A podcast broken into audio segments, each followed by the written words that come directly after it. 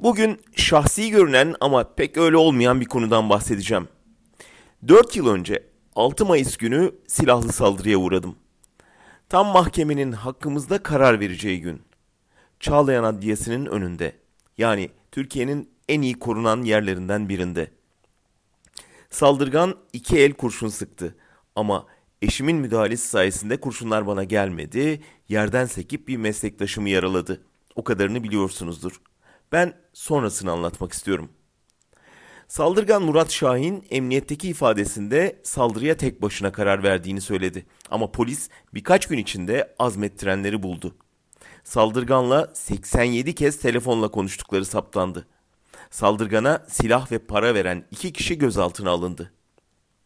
Olay hemen aydınlanmıştı. Ancak malum el o aşamada devreye girdi. Bir hafta sonra sulh ceza hakimi azmettirmekle suçlanan iki sanığı serbest bıraktı. Bırakan hakimin adı İsmail Yavuz'du. Tanıdım tabii. Beni tutuklayan hakimdi. Sonra savcı saldırgan hakkında ruhsatsız silahla kasten öldürmeye teşebbüsten 47 yıla kadar hapis sistemiyle dava açtı. İlk duruşmada Murat Şahin devlet büyüklerinin beni suçlayıcı sözlerinden etkilenerek cezalandırmak istediğini söyledi.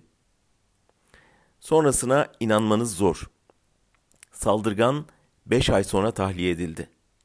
İstanbul'un orta yerinde güpe gündüz bir gazeteciye kurşun sıkan, bir gazeteciyi yaralayan, 47 yıl hapsi istenen saldırgan 20 hafta içinde serbest bırakıldı.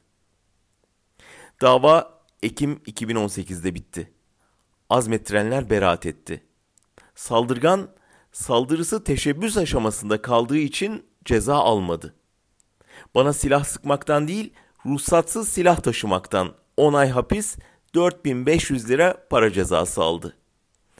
5 ay yattığı ve iyi hal indirimi uygulandığı için tekrar hapse girmedi.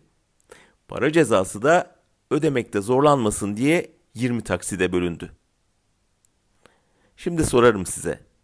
Adliyenin önünde adam vurmanın bedelinin taksitle 4500 lira olduğu, katillerin el üstünde tutulduğu bir ülkede gazeteciler güvende midir?